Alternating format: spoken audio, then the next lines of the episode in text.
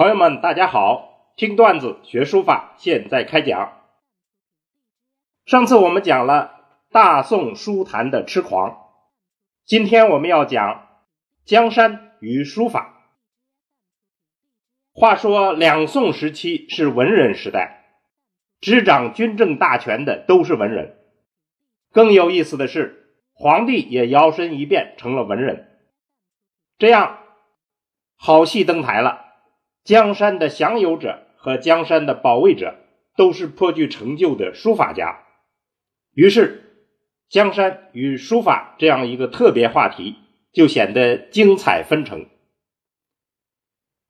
北宋的皇帝宋徽宗是个最典型的标本，后代认为他做皇帝很不称职，但是作为书法家，甚至是著名的大书法家，他都当之无愧。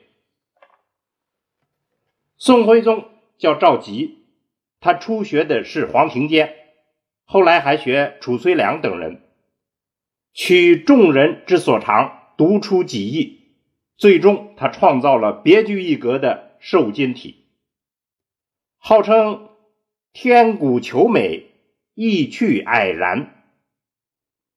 这种瘦金体的特点，瘦细而有弹性，尾钩锐利。运笔迅疾，张弛有度，秀美娴雅，舒畅潇洒，还是法度严谨，一丝不苟。这种书法需要一些特别的功力，还要有很深的涵养，尤其是神闲气定的心境。他的代表作品叫《农方一翠萼诗帖》。大家有机会可以看一下宋徽宗这个代表作品。那么，宋徽宗书法的缺点就是柔媚轻浮。不过这还是小事儿，他最终是陶醉在笔墨里而失去了江山，自己在靖康之变中间成了俘虏，最终是受尽折磨而死。为什么会这样呢？从他的个性来看，从小养尊处优。性格轻浮浪荡，甚至有人说他是李后主托生的。而与他相反，作为大宋江山的保卫者，范仲淹文武兼备，智谋过人。尤其是他提出的“先天下之忧而忧，后天下之乐而乐”的思想，堪称儒家理想人格的典范。黄庭坚。评价他的书法说：“落笔痛快沉着，极尽晋宋人书。”还有清代高士奇评范仲淹的书法说：“挺进秀特，削其为人，就是很像他这个人。”那么，大宋的江山，享有者和保卫者书法风格出现分道扬镳。这种割裂到了南宋就更加过分。南宋的开国皇帝叫赵构，是宋徽宗的儿子，他的志趣完全都在笔墨中间，是一个勤奋的书法家。他最初也是学黄庭坚，中年以后学米芾，后来又学二王，尤其是《兰亭序》非常喜欢。他号称自晋魏。以到六朝，所有的笔法笔法他都临摹。他的喜好影响了南宋的书坛，掀起了一个一个的学术高潮。更有意思的是，这位宋高宗还是理论高手，他写了一部《汉墨志》，是他谈书法的语录。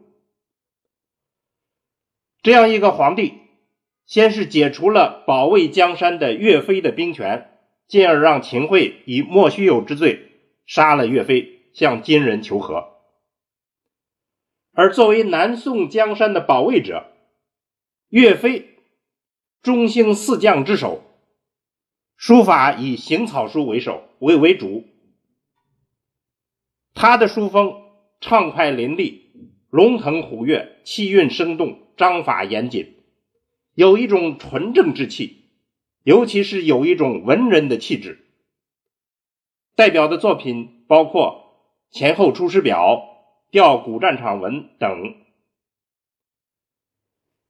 江山的保卫者用书法表达自己对于江山的豪情、忠心，表达他们的品质和信仰；而江山的享有者似乎并不操这个闲心，他们完全陶醉在笔墨里头，追求一种野逸的风格，或者是抽象的玄妙。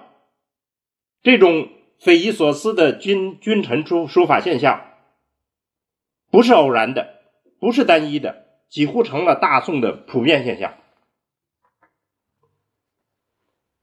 两宋的文臣武将围绕着江山问题分裂为战与和两派，我们后代分别称他们为忠臣和奸臣。他们大多都有书法作品，而且水平还极高。遗憾的就是这个状况越搞越复杂。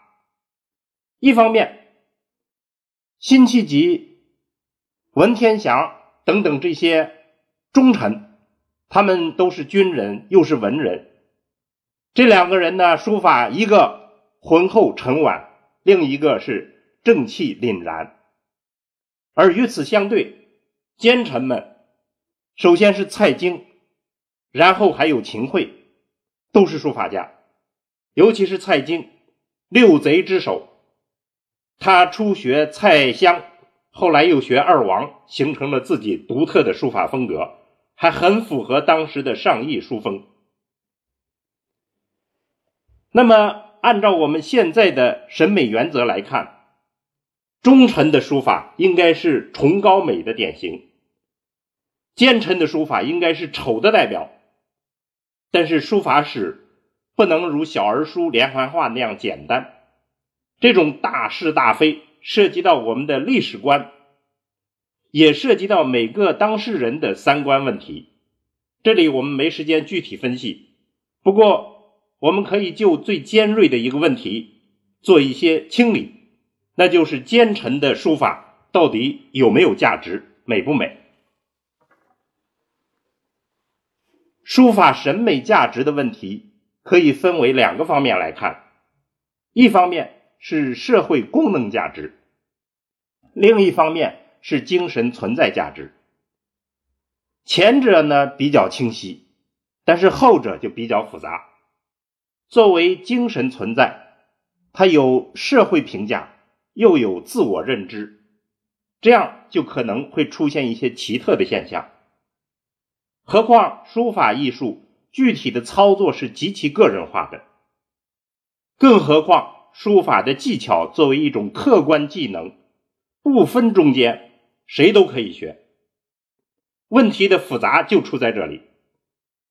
但是，不管问题多复杂，我们的评价再混乱，但是我们对于书法的基本思想是坚定的、明确的，那就是真善美的统一。